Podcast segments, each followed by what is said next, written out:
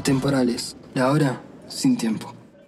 Bienvenidos a un nuevo programa de Atemporales en el cual le vamos a agregar muchísimo sabor porque vamos a hablar de cumbia y para tocar este tema tan hermoso y tan tropical me acompañan en el estudio estadio de Nacional Martín Robaldo, Vera Jerez, Pablito Ávila y quien les habla, Luna Gambeta. Impresionante, lleno, lleno el estudio Estadio Nacional.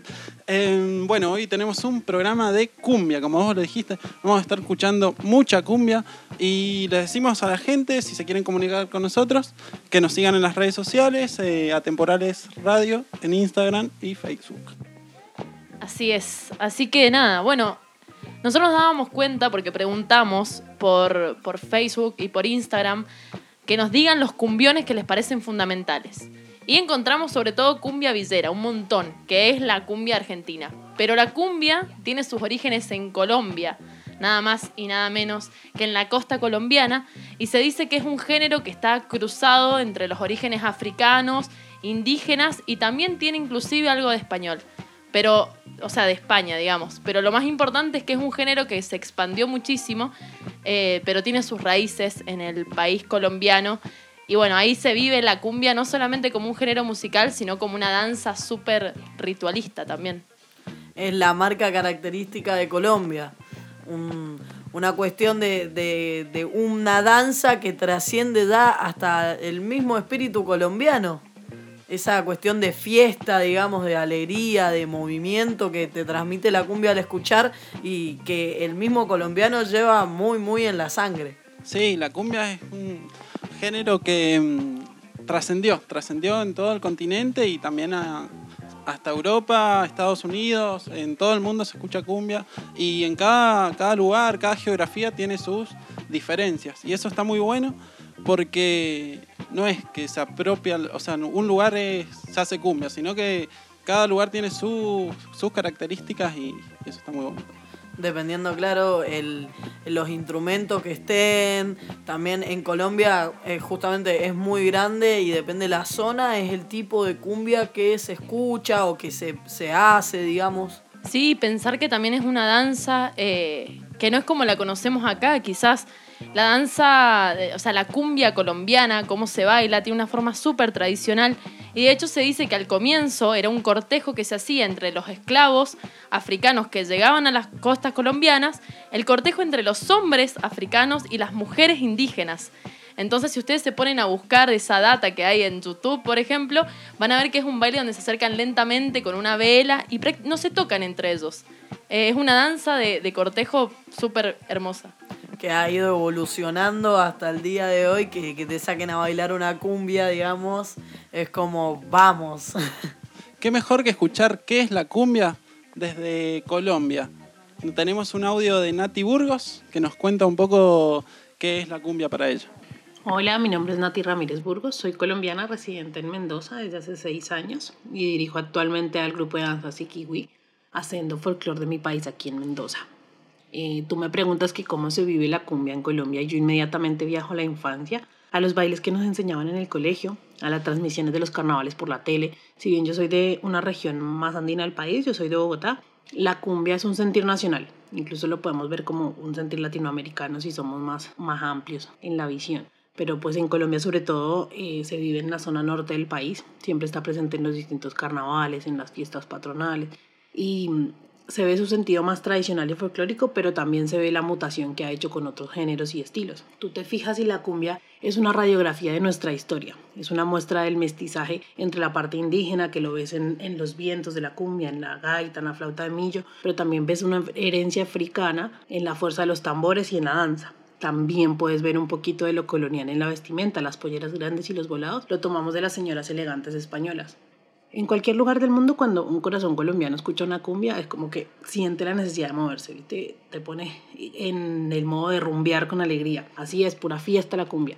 Esa quizás es la razón por la cual nació aquí en Mendoza este proyecto llamado Danza Sikiwi, que de la mano con la colectividad colombiana en Mendoza quiso acercar la tradición y el folclore colombiano al público local y la verdad que ya vamos por el sexto año y ha sido una experiencia muy bonita. Nuestra casa está abierta a cualquier persona que quiera conocer y aprender nuestra cultura y nuestro folclore. Nos pueden consultar en redes sociales como Danza Sikiwi con K y sumarse a esta fiesta que nos une como hermandad latina llamada Su Majestad la Cumbia. Muchas gracias por la invitación y espero que sigamos en este intercambio de cultura que nos enriquece tanto. Estás escuchando Atemporales. Acabamos de escuchar el audio de Nati Burgos del grupo de danza Sikiwi. Así que, bueno, nada, estábamos escuchando, es como un resumen básicamente histórico. Pequeño, tímido resumen y qué mejor que alguien que es de Colombia, justamente, que lo vive y que sabe lo que es para ella la, la cumbia y para su país. Sí, escuchábamos y veíamos un documental que se llama Yo Soy la Cumbia, que está en YouTube, súper recomendable, que justamente hablaba de esto, personas de todo el mundo que hacen cumbia y cómo trasciende las fronteras eh, y hay una necesidad y un gusto porque trascienda las fronteras, o sea, más allá de que haya nacido en Colombia. Yo creo que eso lo hace súper presente Nati cuando cuenta también su proyecto de danza colombiana acá, abierto a cualquier persona que le interese hacerlo. Así que bueno, ya saben, si quieren empezar a bailar cumbia colombiana, comuníquense con Nati. Sí, totalmente con Danzas y Kiwi que está ahí en, en Facebook.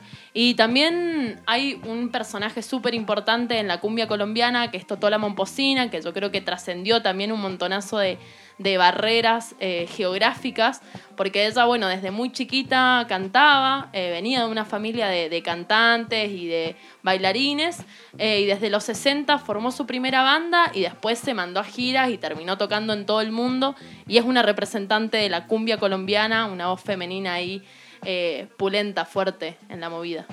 Bueno, para, para que la puedan conocer y escuchar, vamos con un tema. Exactamente, vamos a ir entonces a escuchar El Pescador de Totola Momposina.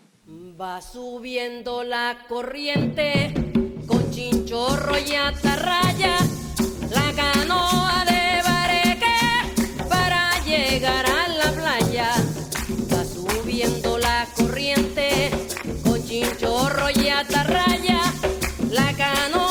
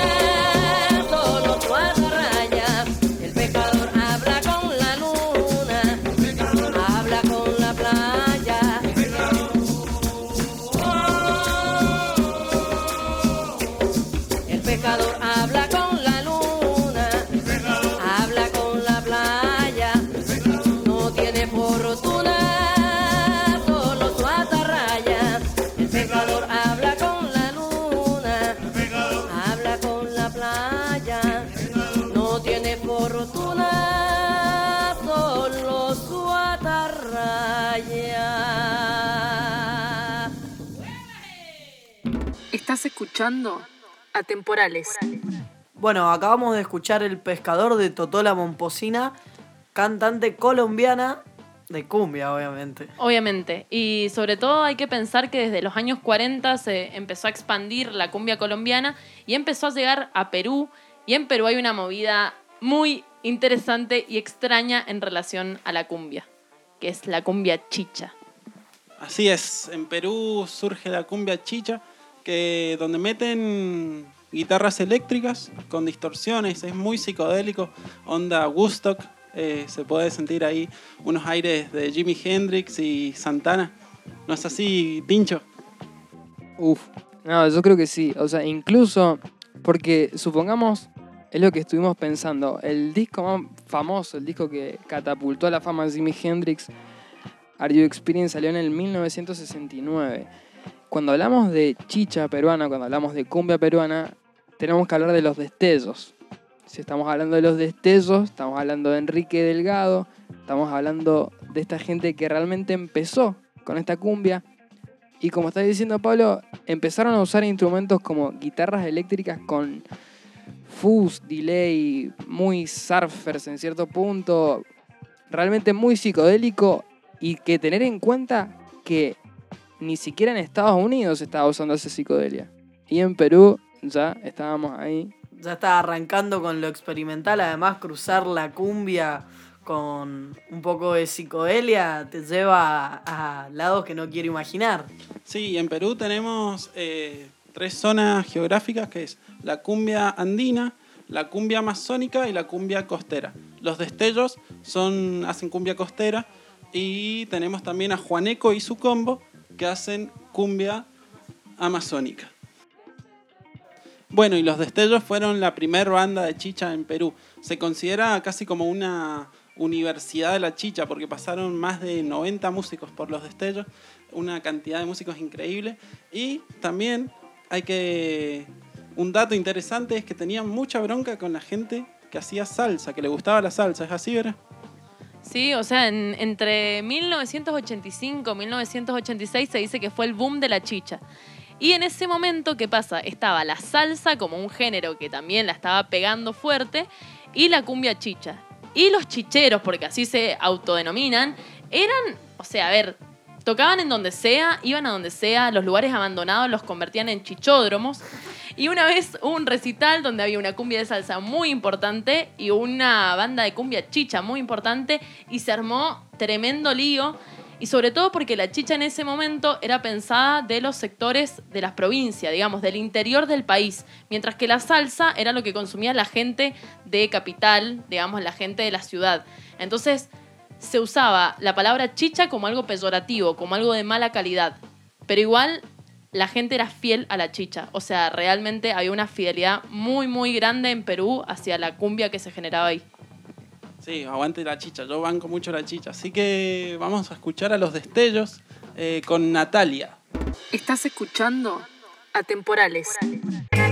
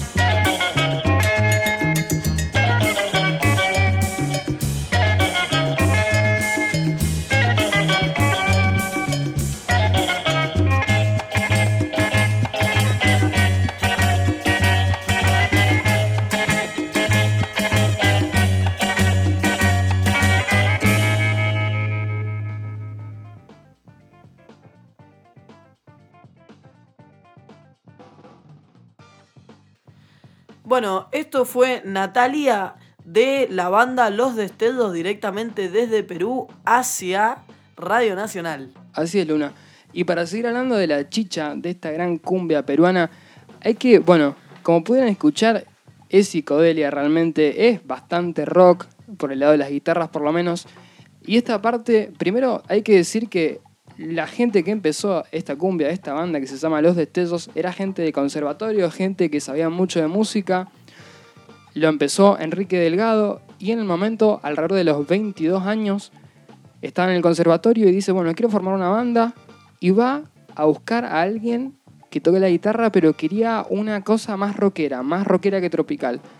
Y llega con Fernando Quirós. Fernando Quirós venía de tocar mucho rock, él dice ser fan de los Beatles, y empieza a tocar y se arma esta fusión que se llama Chicha después, que es realmente muy única, muy especial y muy psicodélica para la época y que se sigue tocando y escuchando en todo el mundo. Así es, y así como se sigue en todo el mundo, como se ha expandido, al igual que la cumbia, llegó acá a Mendoza y hay una banda llamada Hidalgo y sus Galácticos a la cual tuvimos el placer de entrevistar. Así que vamos a ir con la entrevista de Hidalgo y sus Galácticos. Bueno, la idea de tocar cumbia surgió de habernos juntado con un grupo de amigos, eh, los cuales estábamos buscando algo nuevo para hacer. No queríamos caer de nuevo en lo que veníamos haciendo, que era el punk, el ska, reggae. Y bueno, empezamos a investigar y encontramos el género de la chicha, la cumbia peruana, que fue algo que nos enamoró apenas nos escuchamos. Empezamos a investigar, vimos que habían variantes dentro del mismo género también. Y bueno, empezamos a tratar de tocarlo a nuestra manera y de alguna y otra, manera empezamos a darle una identidad propia. Buenas, mi nombre es Franco y soy guitarrista. La recepción de la gente la verdad que ha sido muy buena. Eh, la gente cada vez se está animando a escuchar eh, música de otros lados, cada vez un poco más, abrir un poco la cabeza, así que eso está bueno. El tipo de cumbia chicha peruana que hacemos nosotros eh, no es muy escuchado, que digamos acá. Eh, pero la gente lo está tom- tomando bastante bien, así que la verdad que estamos muy contentos por eso. Mi nombre es Nicolás Moreno y soy bajista de Hidalgo y sus Galácticos. Y bueno, y la cumbia para mí y para, seguro que para la mayoría de los chicos de la banda, es un género que, que transmite mucha alegría, mucha energía, que es lo que tratamos de, de contagiar en los escenarios o en, en cualquier lugar en donde podamos tocar, tanto ya sea en la calle como en un escenario, en un evento, en un bar, en donde se pueda tocar. Tratamos de siempre brindar como esa misma alegría, que es lo que transmite la cumbia para nosotros, y tratar de interpretar como con la misma emoción eh, las cumbias que, que fueron compuestas por, por grandes autores y músicos de, de la música peruana, que eh, en donde se habla desde el trabajador, la humildad, la pobreza, el- eh, la desigualdad, el amor, el desamor. Eh, por ahí también se tratan un poco temas de, de adicciones o, o borracheras, por decir así, que, que eso muchas veces ha sido como la inspiración para, para que, que estos músicos puedan llegar a, generar esas letras que, que transmiten tanto, digamos. Estás escuchando Atemporales.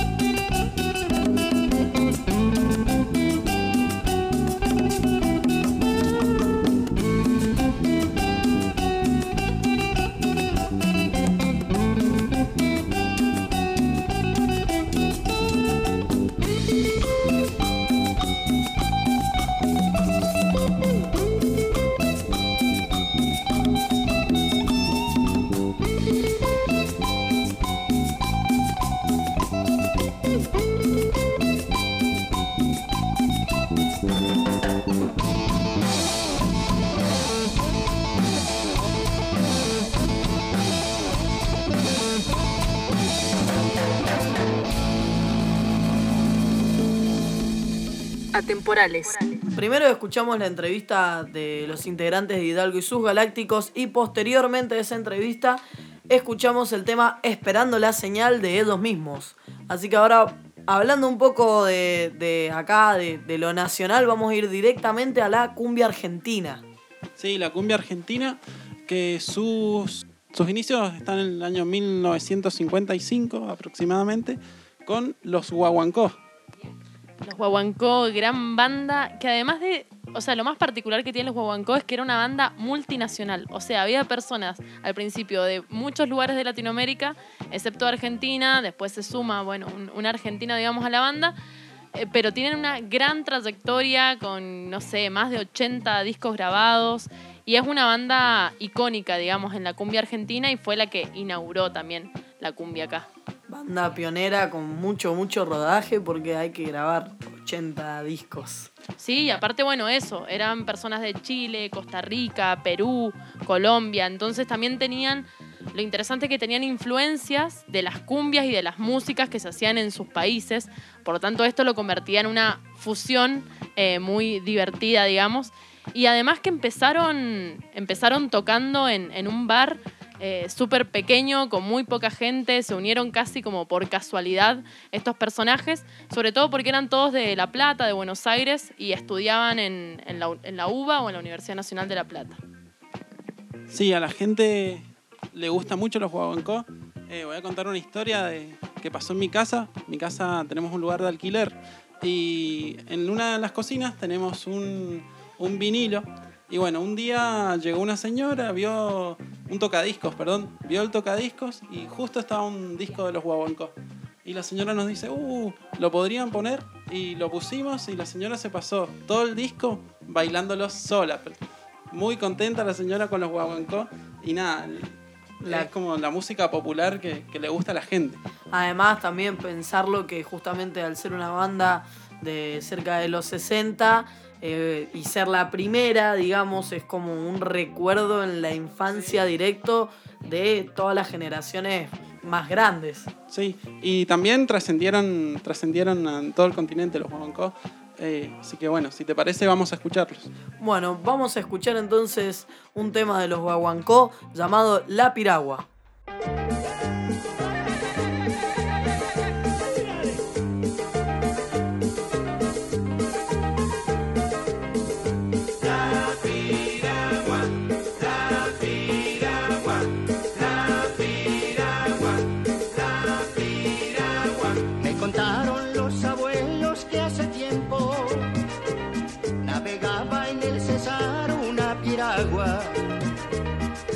Del banco viejo puerto a las playas de amor de Chimichagua.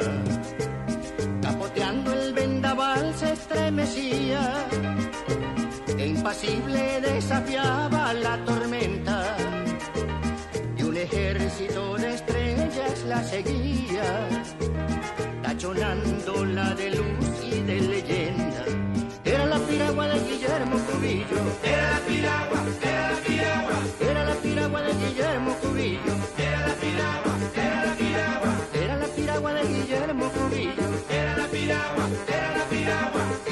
piragua de Guillermo Cubillo. Era la piragua, era la piragua.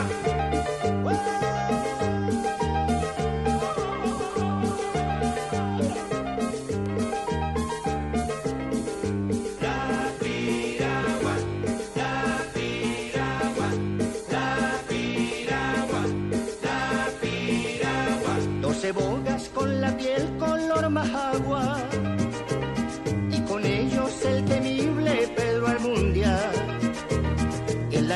a los remos le arrancaba un melódico crujir de hermosas cumbias. Doce sombras ahora viejos ya no reman, ya no cruje el maderamen en el agua. Solo quedan los recuerdos en la arena, donde ya se dormitando la piragua.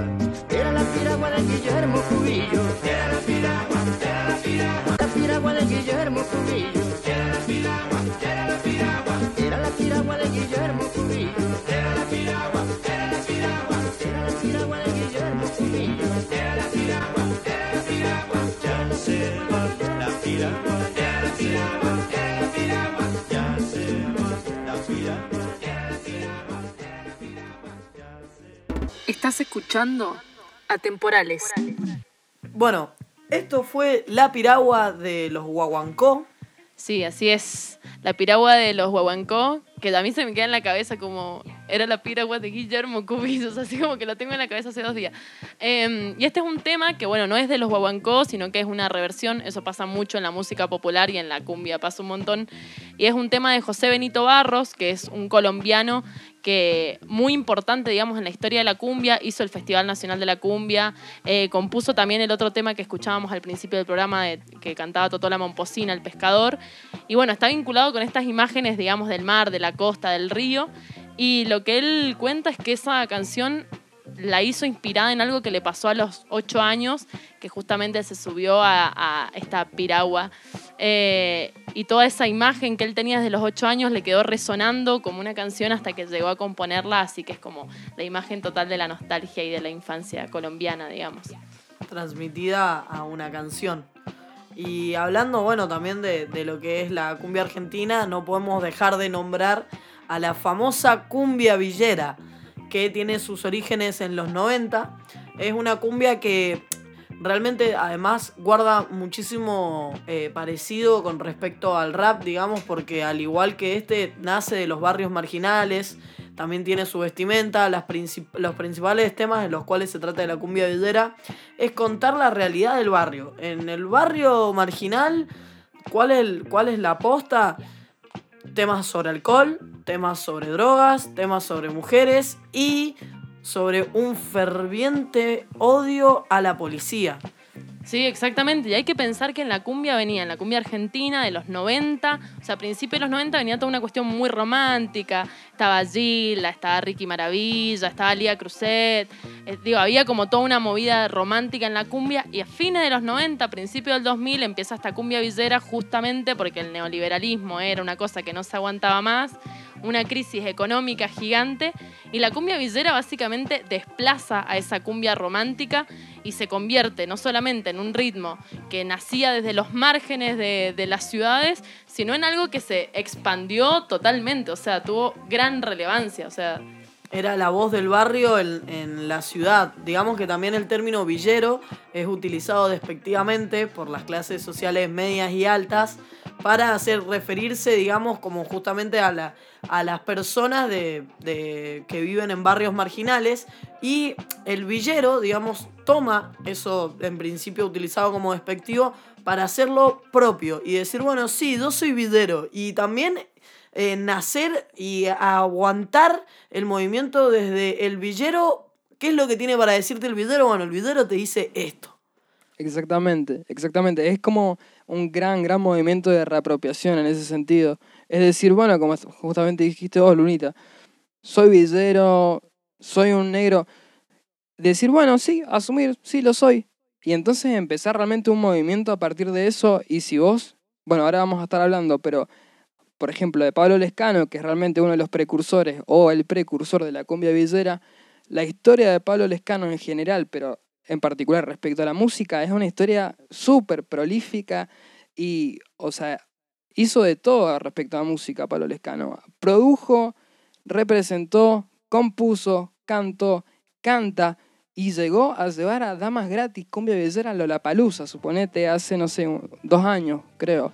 O sea, es agarrar esto que, bueno, sí, marginal de la villa y esparcirlo por todos lados y realmente hacer que llegue un mensaje que se tenía en los márgenes a todo el país y a toda Latinoamérica y a toda Latinoamérica, sobre todo porque la cumbia villera de Argentina se empieza a expandir a países como Chile, Uruguay, eh, México también llega, Paraguay, digo, como re importante esto, justamente cómo sale de las vidas de acá y termina llegando a todos los países latinoamericanos y los mismos países empiezan a reapropiarse de lo villero para hacer ellos su reversión sobre esta cumbia. Sí, yo también leía y pensaba esta cuestión de que no hay muchas voces femeninas, por ejemplo, en la cumbia villera, y de repente encontraba eh, una, una chica que se llama La Piba, que también recomiendo que la busquen, porque justamente es esto, es la voz de la cumbia villera en las mujeres, que también por esta cuestión de, de doble marginación, también hay un montonazo de voces que quedaron afuera, pero me parece súper interesante porque creo que en la Argentina habla no solamente de un proceso económico que está en total crisis, sino que también es la, la construcción de una identidad, me parece. O sea, la cumbia villera creo que tiene eso, construir identidad, colectividad. Son muchísimas las bandas que salieron entre el 2001, 2002, 2003, que pensar que era una época donde no se tenía para comer, donde estaba el corralito, donde la gente realmente estaba en crisis a punto de hacer trueque, digo, para poder tener el pan del día, y de repente salía esta música que, aparte, si se ven los vivos de las bandas de cumbia villera hasta el día de hoy, el agite que tienen es eh, diferente al agite que puede tener cualquier banda. Además, bueno, después la, la cumbia villera empieza a tener como un, un declive con respecto a, a, su crecimiento porque las productoras eh, empiezan a, a cortarlos para que no, no continúe, entonces dejan de producirlos y le, le hacen una especie de boicot, digamos, a esta música de los barrios bajos. Y qué mejor forma de explicar lo que es la cumbia villera que con un tema de damas gratis quieren bajarnos, es el nombre, así que vamos a escucharlo.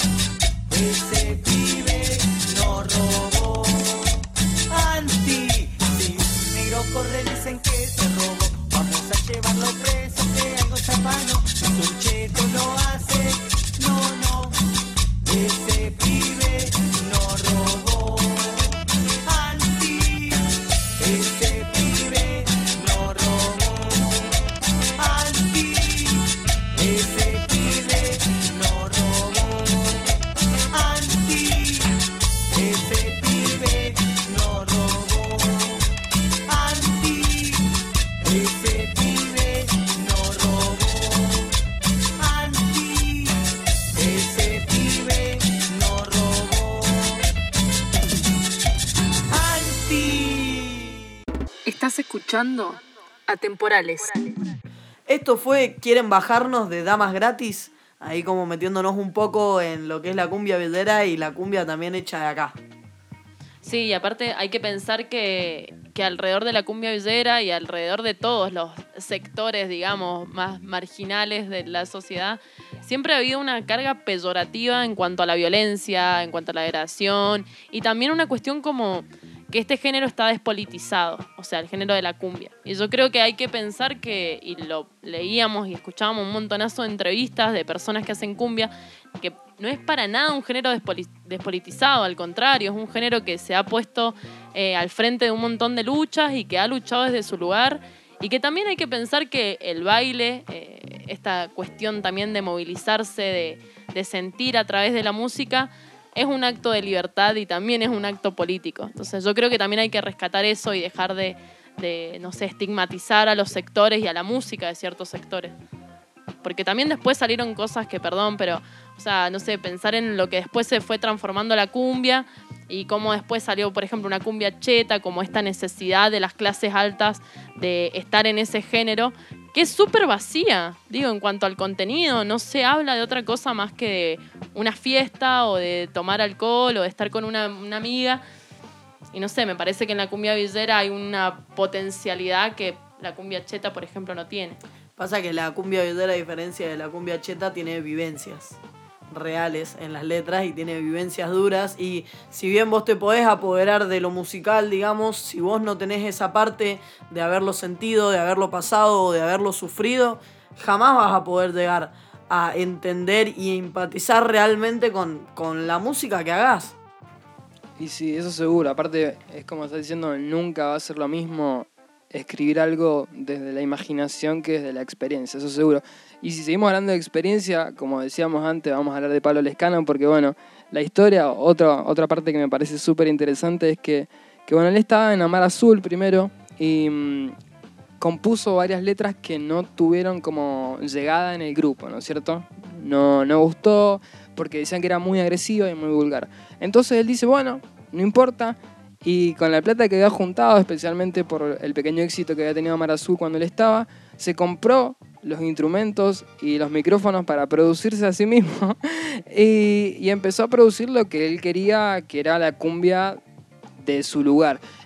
Y algo muy importante es que él, por ejemplo, era fan de Dos Minutos, Pablo Lescano, entonces empieza a incorporar como ciertos modismos del punk, del punk cabeza argentino, como es Dos Minutos, como puede ser Flema, y entonces se encontraron ese tipo de letras con el ritmo de la cumbia que él ya estaba básicamente transitando.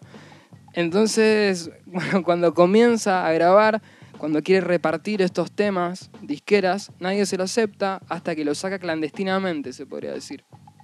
Esto tiene éxito sorpresivo y ahí es cuando realmente una disquera lo llama y le dice, bueno, che, hagamos estos temas, hagamos este disco, te distribuyo todo.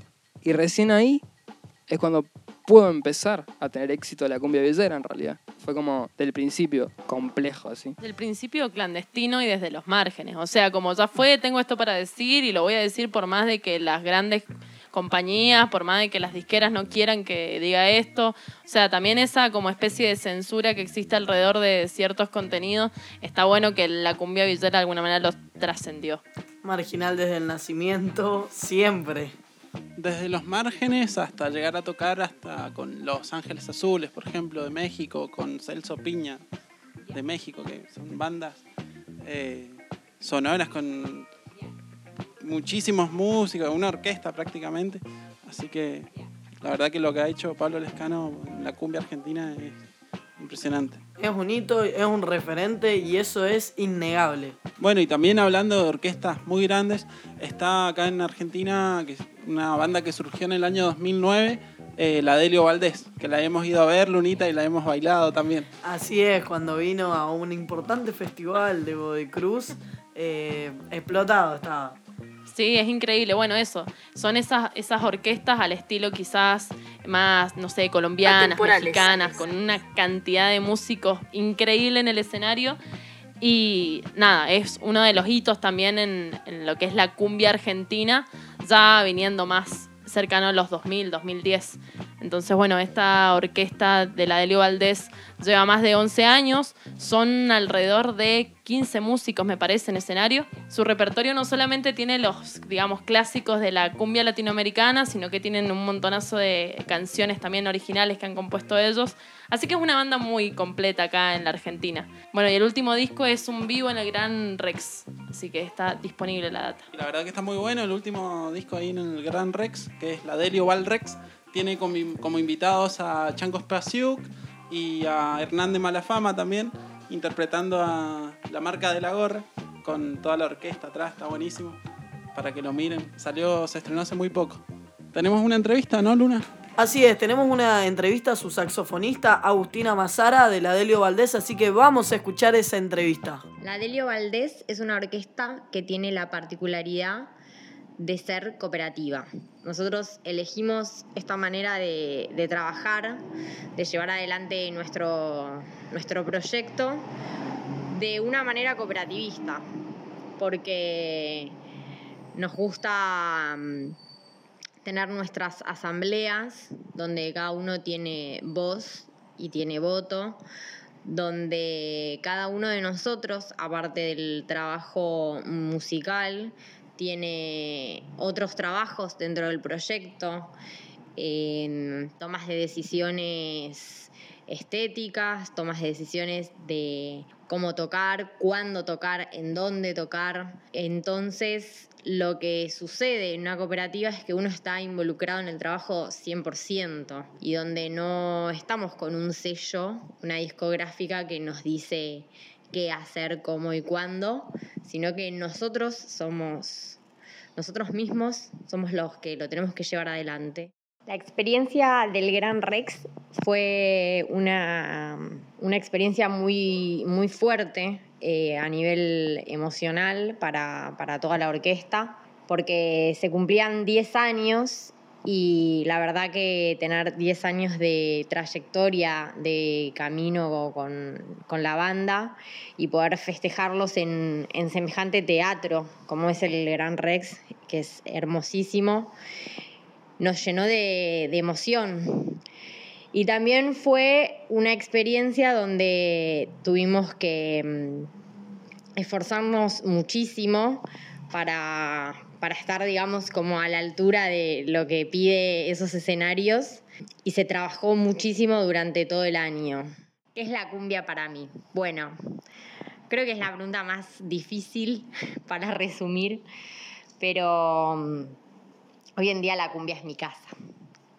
Es donde, donde estoy cómoda, donde me puedo relajar, donde comparto, donde puedo compartir con mis pares y es el género que me permite conectarme con la gente y transmitir, transmitir sensaciones.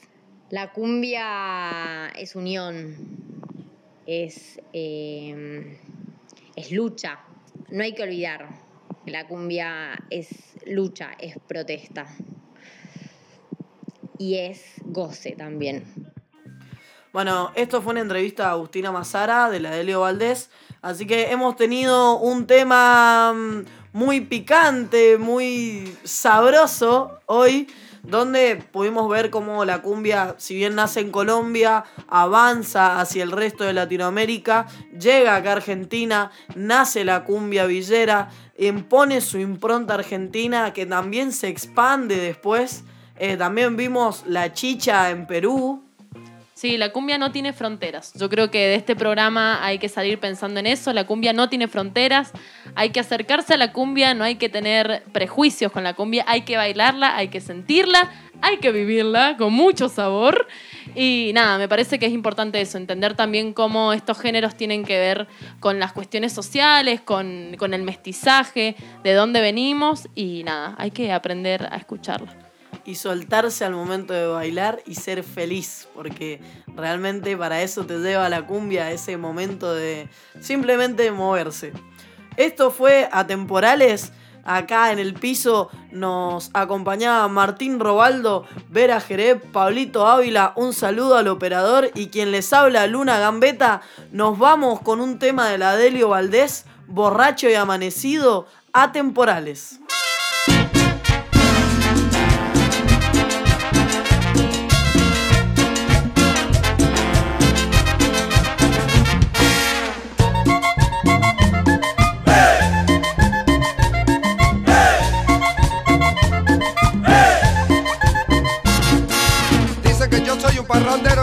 paso todo el tiempo en la cantina.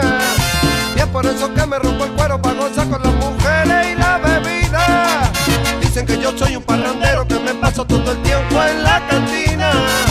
Y es por eso que me rompo el cuero para gozar con las mujeres y la bebida.